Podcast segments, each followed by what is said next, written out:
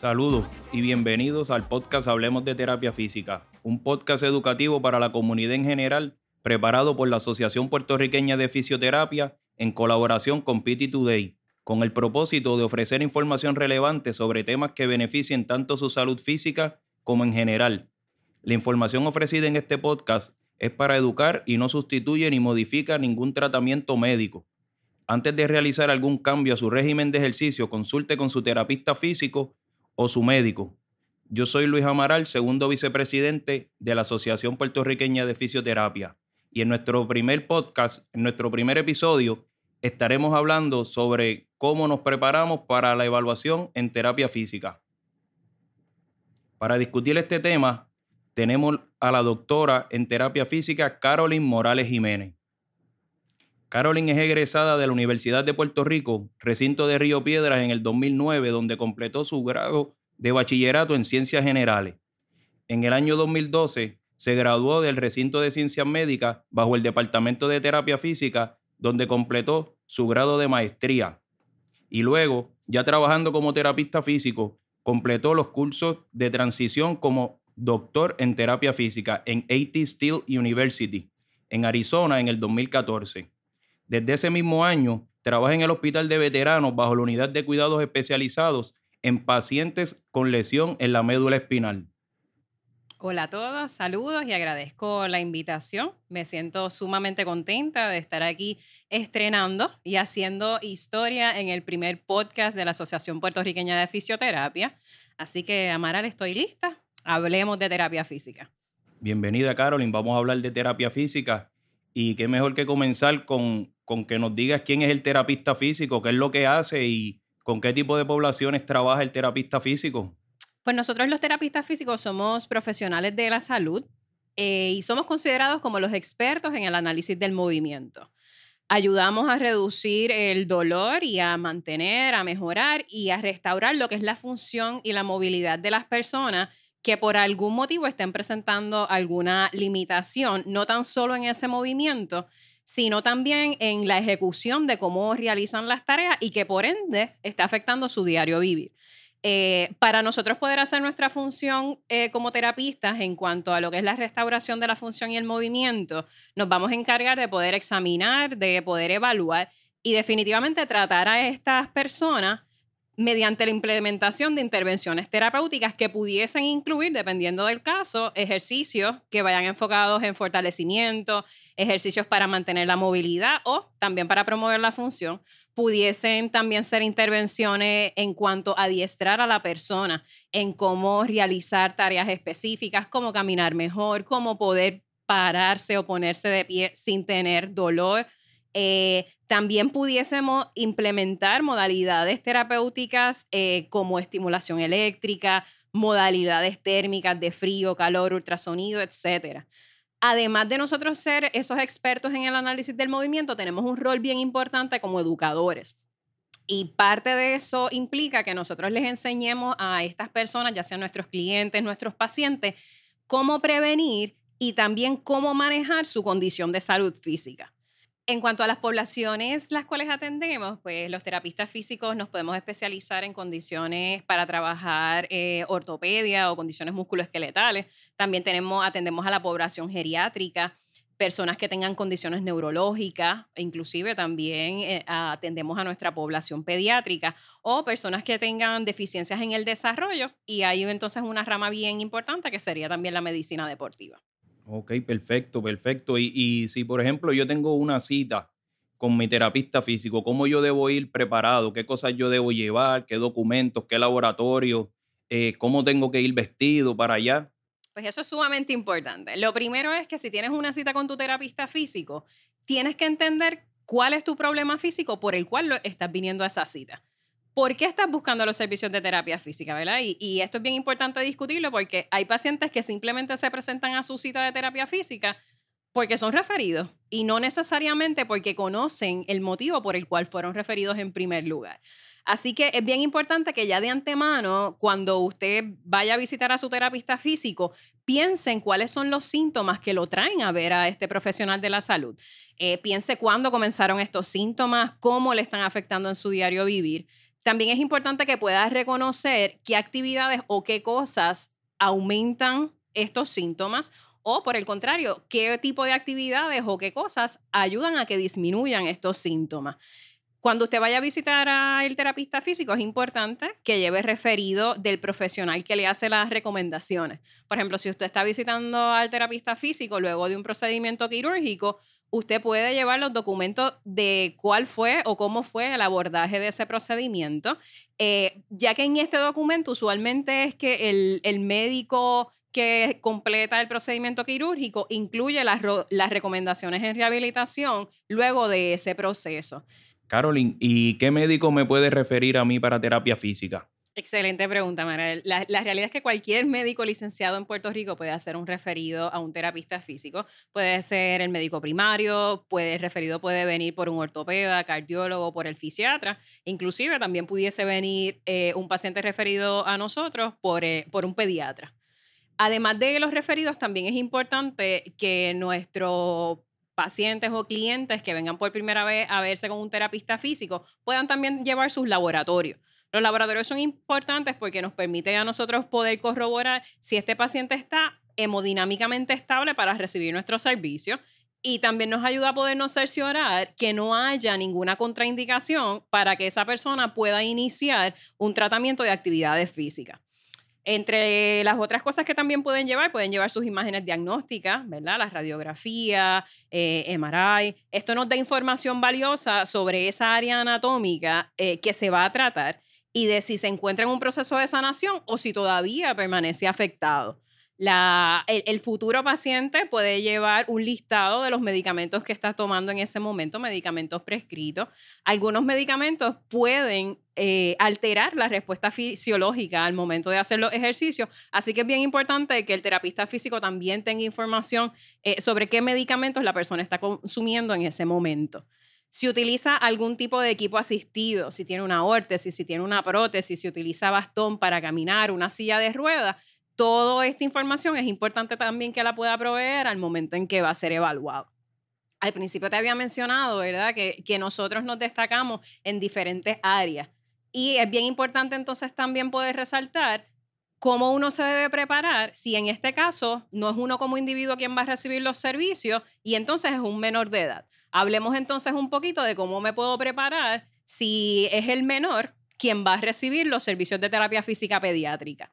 En ese caso, es importante que el papá del menor también le pueda presentar al terapista físico eh, expedientes médicos previos o historial eh, documentos de, algunos otros servicios que también el menor haya recibido al momento en que va a verse con el terapista físico. Si la madre del niño tuvo un historial de complicaciones durante el embarazo y el parto, es importante también que lo pueda presentar al momento de la evaluación.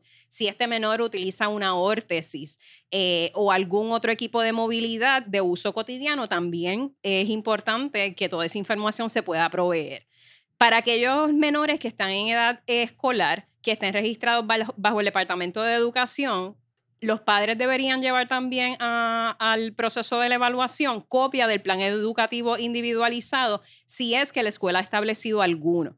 Este documento, ese plan educativo individualizado o el PEI, es generado por la escuela del menor y se basa precisamente en las necesidades del niño para que tenga acceso equitativo a la educación. Así que esa información es importante también que el terapista físico la pueda tener al momento de la evaluación. Si recibe algún otro servicio en la escuela, ya sea terapia ocupacional, patólogos del habla, pues también es importante que si el padre tuviese copia de esas evaluaciones, que las pudiese entonces traer.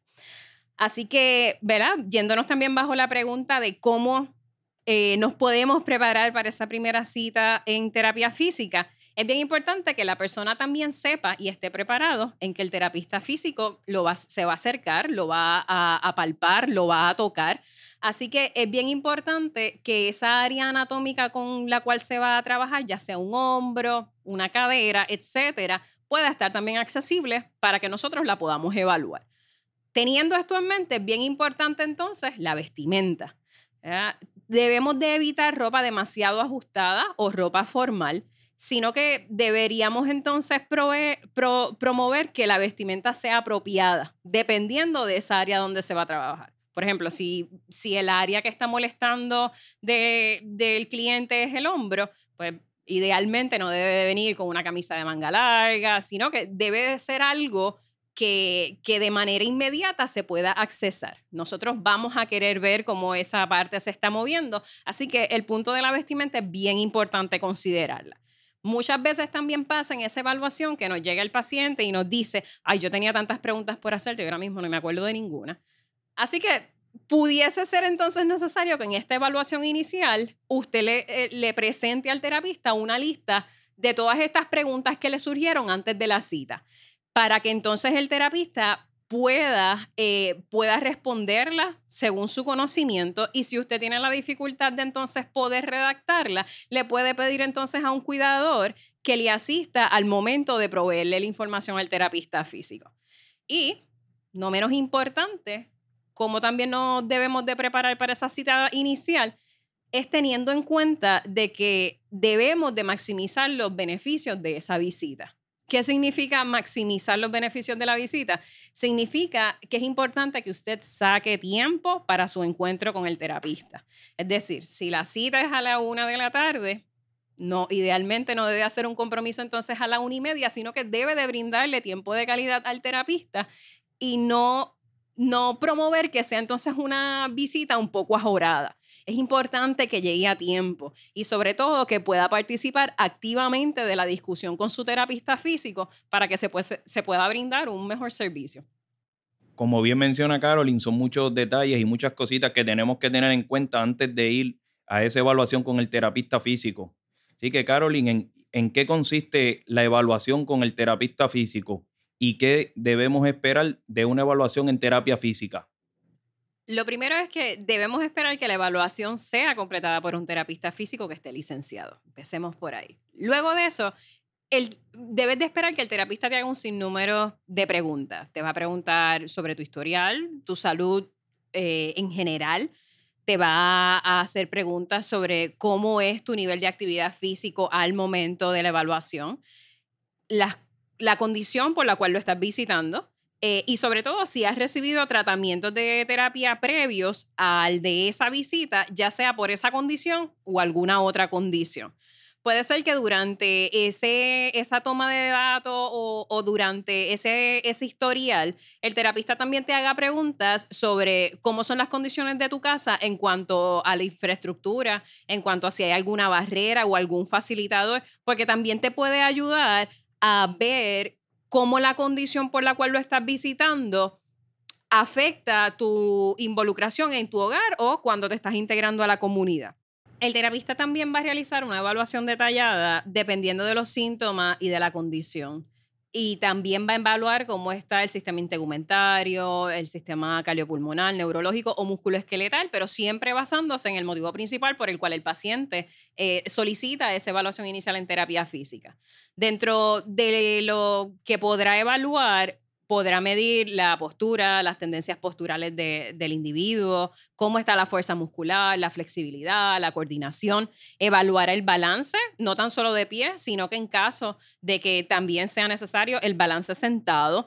Eh, y constantemente va a estar monitoreando los signos vitales y desde luego la presencia del dolor yo les había mencionado ¿verdad? Que, que, el terapista físico es el experto en el análisis del movimiento y que por lo tanto parte de la evaluación consiste en que podamos tocar, en que podamos eh, palpar habiendo dicho esto, el, el, terapista físico le puede pedir a la persona que realice o que repita una serie de movimientos con el fin de poder evaluar la calidad del mismo y cómo esa parte en, eh, en particular, valga la redundancia, funciona de manera dinámica, cómo es la calidad de ese movimiento.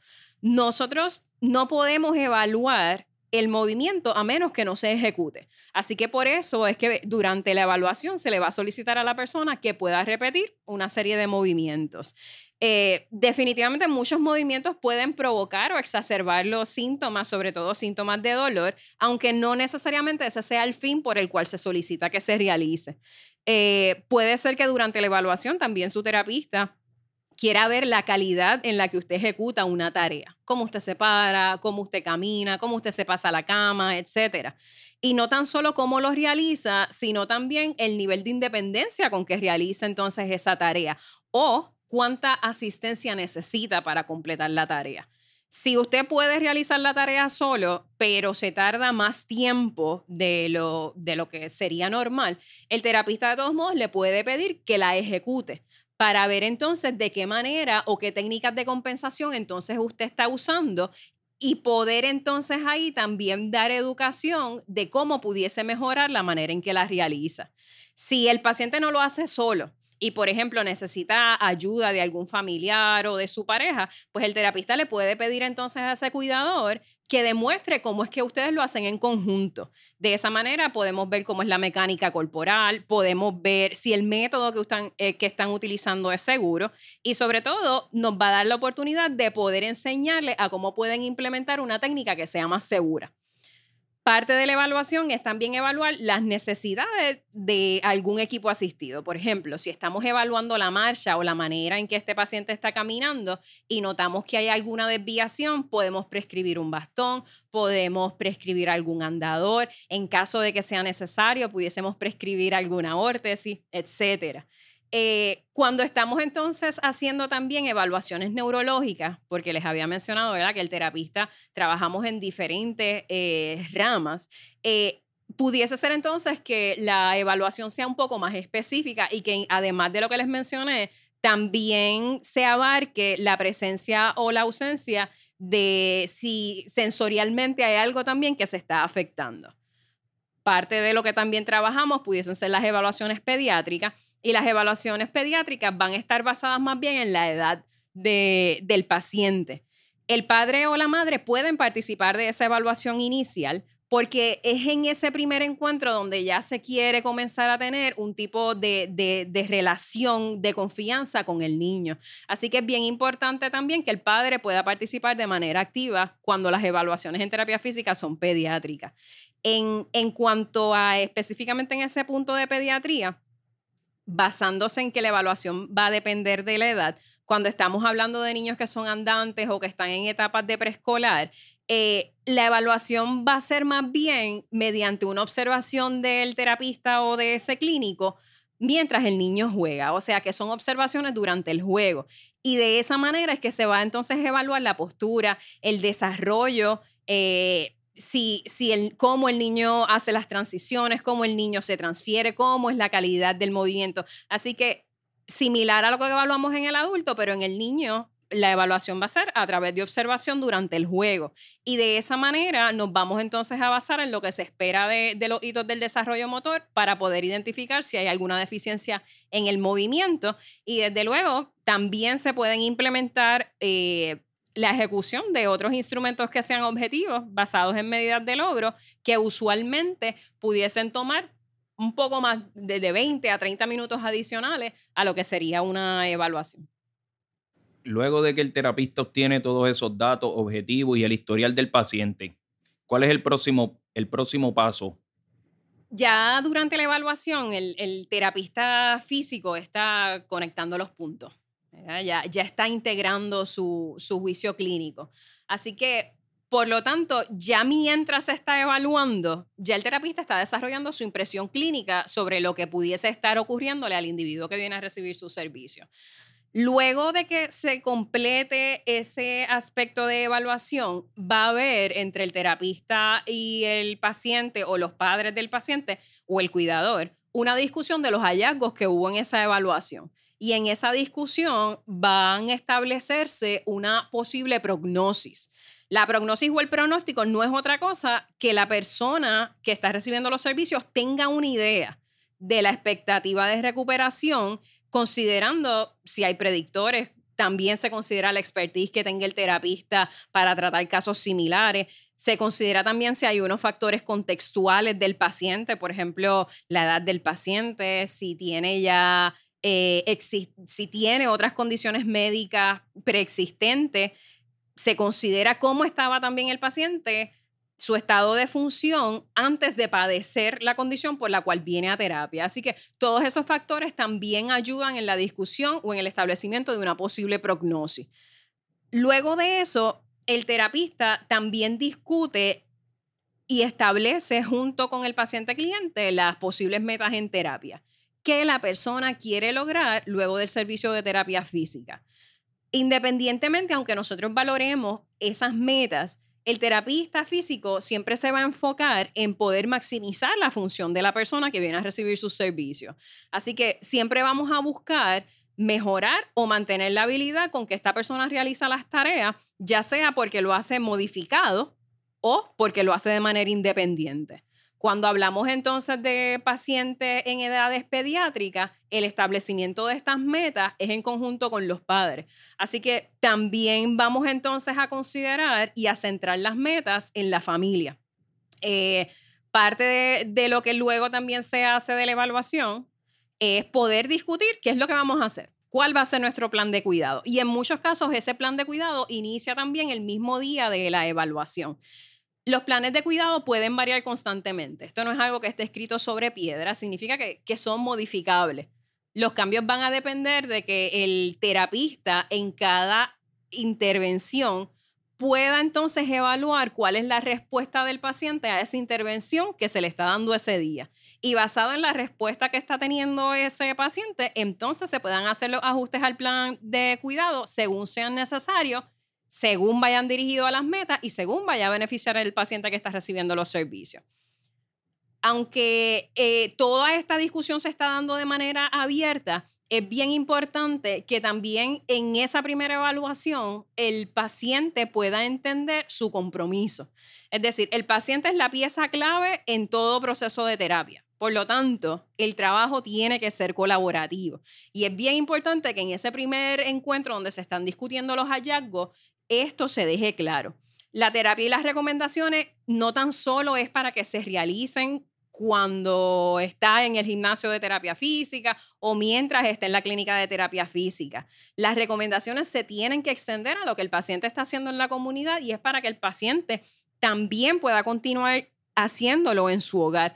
Así que para que el proceso de rehabilitación sea efectivo, tiene que haber un compromiso y el paciente tiene que, que que adherirse a las recomendaciones que da el terapista, no tan solo en la clínica, sino también en su casa y en la comunidad. Y todo esto es parte de, ese proceso de educación que se le da luego de que es evaluado. La educación también se extiende a poder enseñarle estrategias eh, de seguridad, de prevención de caída, de, de, cómo es que debes proteger tu articulación al momento de hacer ejercicio, la frecuencia de, de la realización de los ejercicios que vas a hacer, cuál es la mecánica corporal para que no te lastimes mientras los estás haciendo y sobre todo, cómo entonces puedes hacer modificaciones de tareas para que el plan de intervención en terapia física sea efectivo. Es decir, que luego de toda nuestra evaluación es sentarnos y poder discutir todos estos puntos, poder considerar las metas y comenzar entonces con ese proceso de intervención y cómo se va a llevar a cabo el programa de ejercicios que el paciente también se va a llevar para que realice en su casa. Muy importante ese punto que trae Carolyn del compromiso que el paciente debe tener con su tratamiento de terapia física, al igual que, el compromiso que tiene con el tratamiento de cualquier médico, tomarse sus medicamentos diariamente, debe seguir las recomendaciones del terapista físico en su hogar y en la comunidad para que esas metas se cumplan. Así eh, La Asociación Americana de Terapia Física, APTA por sus siglas en inglés, recomienda al paciente cliente que visite anualmente su terapista físico ¿Cuál es el beneficio de hacer esa visita anual al terapista físico, Carolyn? Pues mira, la realidad es que la terapia física tiene diferentes ramas de especialidad y dependiendo de la condición que tenga la persona, puede visitar al terapista físico de su predilección que atienda a su caso en particular. Nosotros lo que vemos en la clínica es que una de las mayores eh, razones o de mayor frecuencia por las cuales recibimos visitas de la población es por dolor. Pero la realidad es que no hay que esperar a sentirlo en su punto más intenso, ni que ya no lo aguantes más, ni que te comience entonces a afectar la calidad en la que tú realizas las cosas cotidianas para entonces decidir, ah, pues voy ahora para el terapista físico. Así que es, bien importante ese punto que traes, porque así como uno todos los años se hace sus pruebas de sangre para ver cómo está la glucosa, los triglicéridos, el colesterol, así también uno puede visitar a su terapista físico todos los años.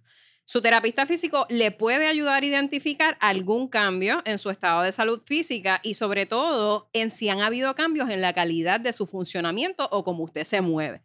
Los terapistas físicos estamos capacitados para poder identificar cinco componentes de acondicionamiento físico. Estamos capacitados para poder identificar si hay cambios en flexibilidad, en fuerza muscular, en rendimiento muscular, si hay cambios en ese rendimiento cardiopulmonar o aeróbico y sobre todo si la persona ha tenido cambios en su composición corporal. Significa entonces que si nos vamos a estar viendo todos los años, el terapista físico puede identificar si de un año para acá usted ha tenido cambio en alguna de esas áreas. Usualmente un adulto puede presentar déficit en una o en más de, esas, de, esos componentes. Así que ir anualmente al terapista físico puede ayudar a identificar de antemano la existencia de algún cambio en esa área que luego pudiesen entonces repercutir en que haya aumento de dolor o que hayan cambios negativos en la actitud física del paciente. Identificar posibles cambios en estas áreas cuando se compara con visitas previas que se han hecho otros años, estamos hablando de prevención. Podemos prevenir eh, pérdida de movilidad, podemos ayudar a optimizar la calidad de vida de la persona si notamos que han habido cambios podemos mejorar entonces la prescripción de ejercicios u optimizarlo. Y sobre todo, podemos entonces aprovechar esa visita anual para reforzar un componente de educación. Podemos también entonces desarrollar programas de ejercicios que estén más bien orientados al bienestar o al déficit que está teniendo esa persona en particular, que le ayuden también a mejorar su aptitud física, pero centrándolo a que la persona pueda tener un estilo de vida que sea más saludable. Eh, también, definitivamente, dependiendo de los hallazgos de esa visita anual, el terapista también puede identificar si está la necesidad para referir a otro profesional de la salud en caso de que los servicios sean necesarios para el bienestar de esa persona. Así que eh, la población, ¿verdad? Eh, la persona puede ir al terapista físico para manejar cosas que actualmente estén ocurriendo, pero también para prevenir cambios adversos como tal en, su funcionamiento. Significa que de detectar eh, si hay algo que no está bien, ver de qué manera lo podemos mejorar. Podemos también en esa visita ver si el funcionamiento de esa persona ha empeorado y si ese fuese el caso, poder entonces dirigir la situación y poder entonces manejarla para que no empeore. Okay.